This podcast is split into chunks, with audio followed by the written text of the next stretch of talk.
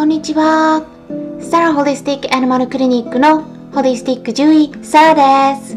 本ラジオ番組ではペットの一般的な健康に関するお話だけでなくホリスティックケアや地球環境そして私が日頃感じていることや気づきなども含めて様々な内容でイギリスからお届けしております今回はいただいたご質問に回答させていただきます質問の文章をそのまま読み上げますね。猫のご飯について質問させてください。本来猫が狩りで仕留めて食べるはずのない牛や豚など大きな動物の肉をあげるのはなんとなく不自然に思えますが猫にとって問題ないことなどでしょうか？ということなんですがまあねこれはやっぱりそう思いますよね。ね、私もあのこの疑問はね同じように持ったことがありますし、まあ、他の飼い主さんからもお伺いしていますので、うん、不思議に思うお気持ちよくわかります、まあ、それで結論からお伝えしますと、まあ、栄養がきちんと足りていれば大きな問題にはならないんだけれども、まあ、理想的には小型の動物の肉の方が望ましい。ということになります。まずですね猫ちゃんにとって主食が何か。想像してみてください。家の中ではなくて人の手を借りずにお外で生活していく場合です。猫ちゃんっていうのは完全な肉食動物なんですね。うん、なので狩りをすることで食事を得ています。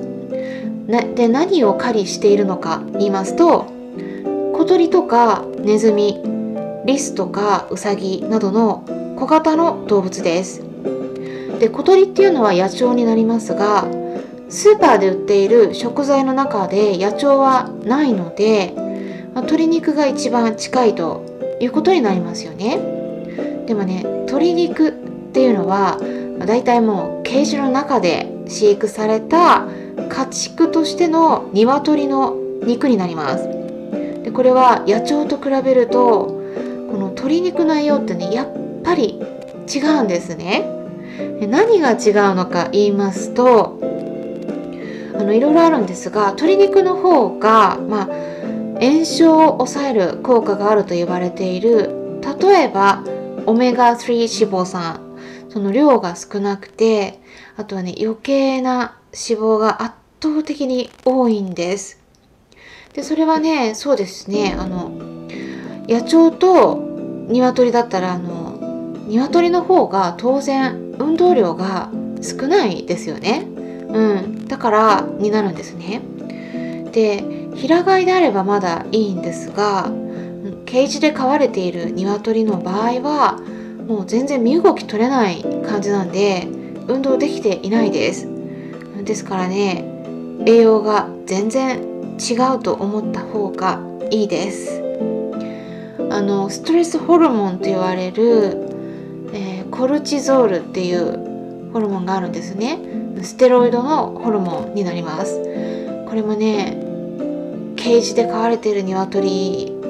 ではねすごく高いんですね、うん、血液中のそのストレスホルモンのレベルが上がっちゃってるんですね。そうするとねやっぱり肉質変わります。うん。なのでまあいろいろね栄養も変わってくるんですね。あとはね猫ちゃんの主食の代表的なものもう一つ忘れてはならない動物があります。何でしょうか？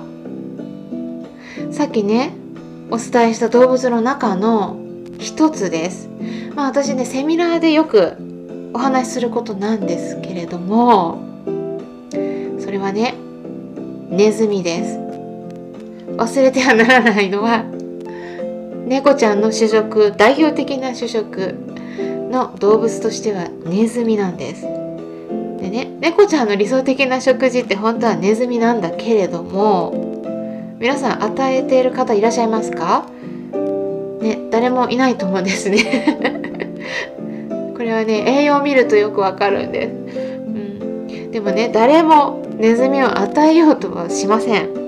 ま、実はねドイツの方とかでは猫ちゃんに与えるための冷凍のネズミとか冷凍のひよことかね販売されていることがあるんですがまあね一般の方からしたらちょっと怖いですよね。私ね以前おすすめしたことあるんですけどね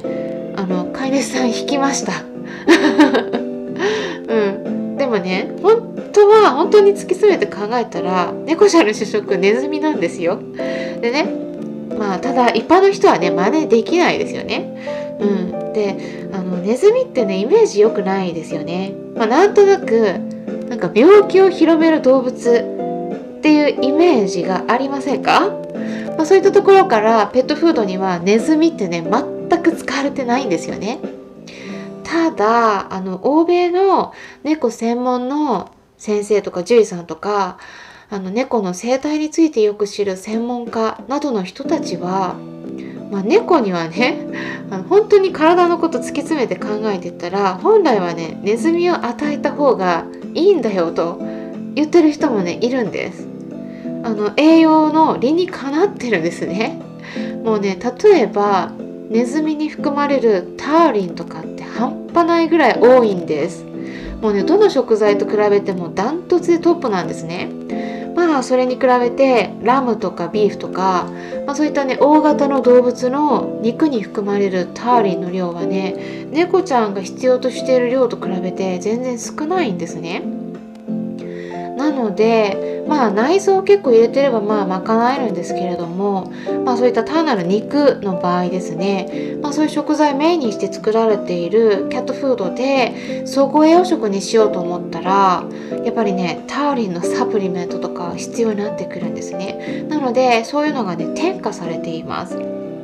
で栄養もそうやってサプリメントで加えてまあ補強してねあの栄養の基準をきちんとクリアしているものであればまあそういったペットフードを与えていても大きな問題にはならないですまあただ結論に戻りますとやっぱり栄養の方を考えていった場合には、うん、小型の動物の肉を与える方が理想的だというふうには言われています。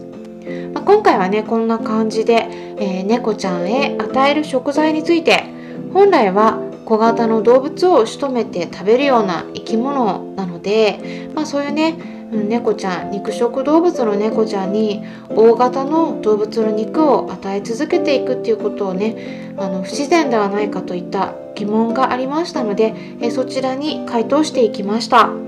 参考になったという方はよろしければいいねボタンのクリックとかフォローもしていただけたら嬉しいです今回も最後まで視聴していただきありがとうございました。それではまたお会いしましょう。ホリスティック獣医、サラでした。